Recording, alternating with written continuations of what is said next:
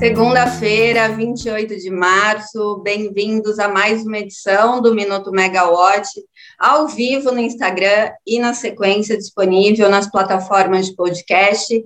Eu sou a Natália Bezutti, jornalista da Megawatt, e antes da gente ir para os destaques da semana, vale a pena a gente lembrar algumas decisões importantes que aconteceram na semana passada, né? A gente está na reta final de março, começando agora essa reta final, então vale destacar.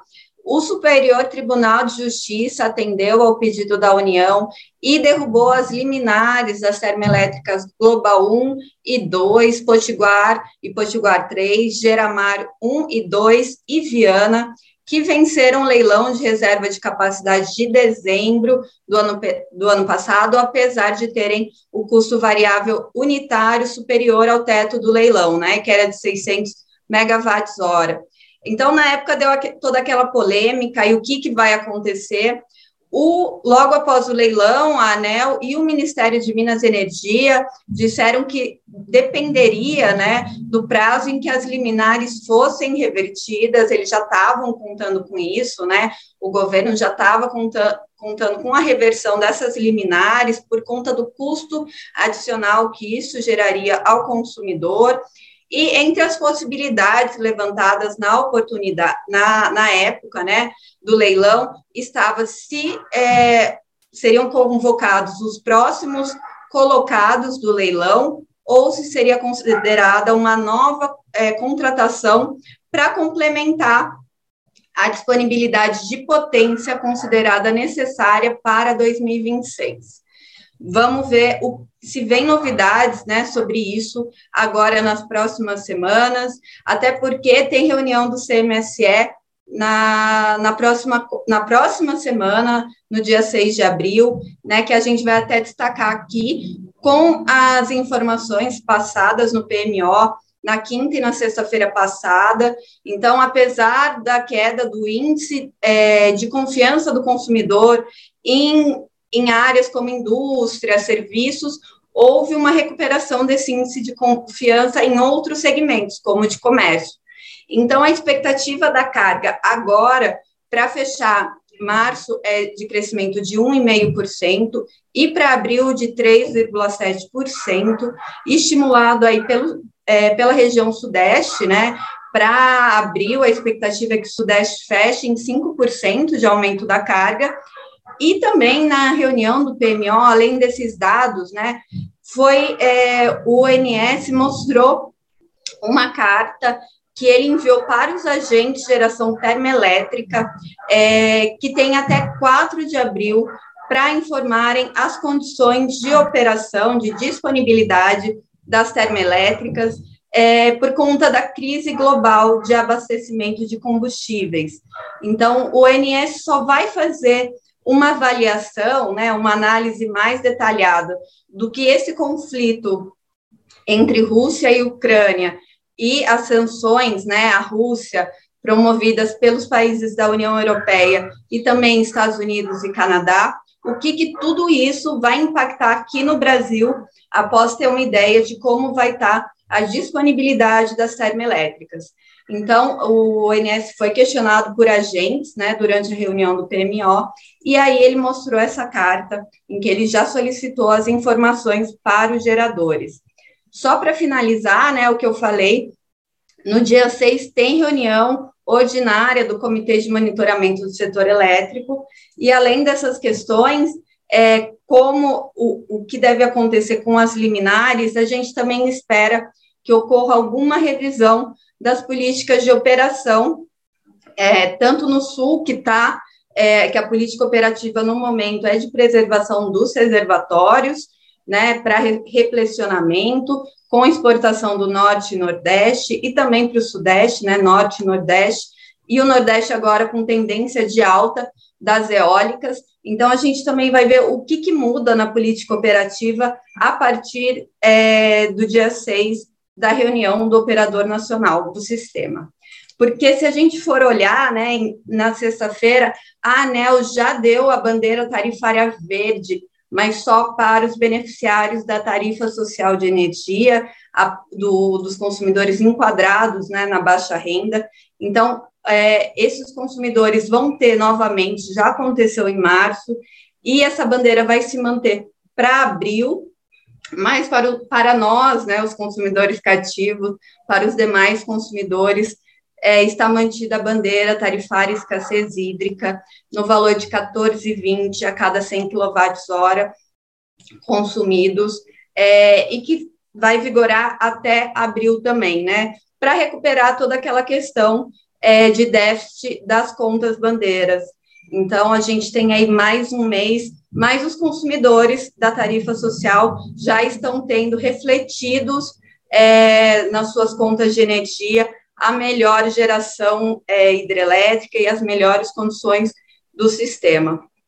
Saindo dos destaques da semana passada, amanhã é dia de reunião ordinária da ANEL, e na pauta estava o processo de regulamentação sobre a venda de excedentes das distribuidoras, mas eu acabei de consultar e esse processo já saiu da pauta.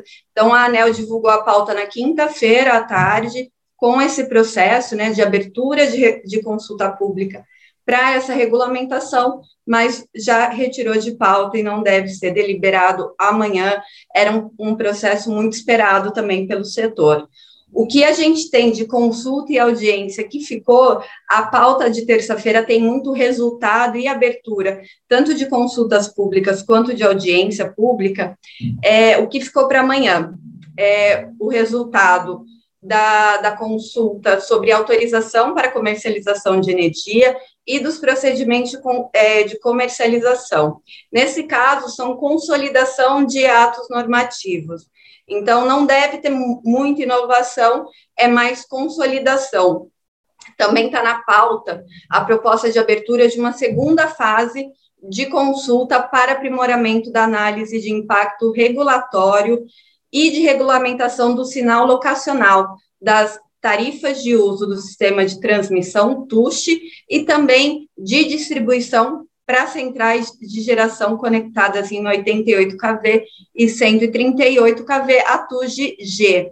Na primeira fase, a ANEL tinha levantado cinco pontos principais né, para serem debatidos com os agentes, incluindo é, se a componente locacional da TUSH estava cumprindo satisfatoriamente é, uma das suas funções, que é assegurar maiores encargos para quem gera mais custo no SIM.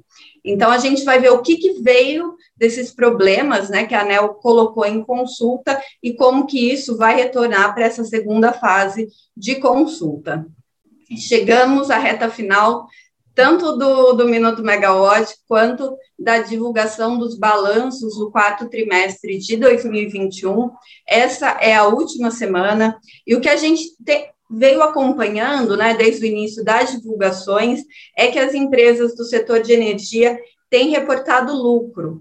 Né? Algumas questões, como redução é, contábil, é, tem acontecido, né, redução do lucro por questões de contabilidade tem ocorrido ainda, mas a gente já não vê mais o GSF pesando de uma forma tão significativa nos resultados, bem como redução do consumo no caso das distribuidoras, como ocorreu em 2020, 2021, a gente já vê uma recuperação dessas empresas do setor de energia.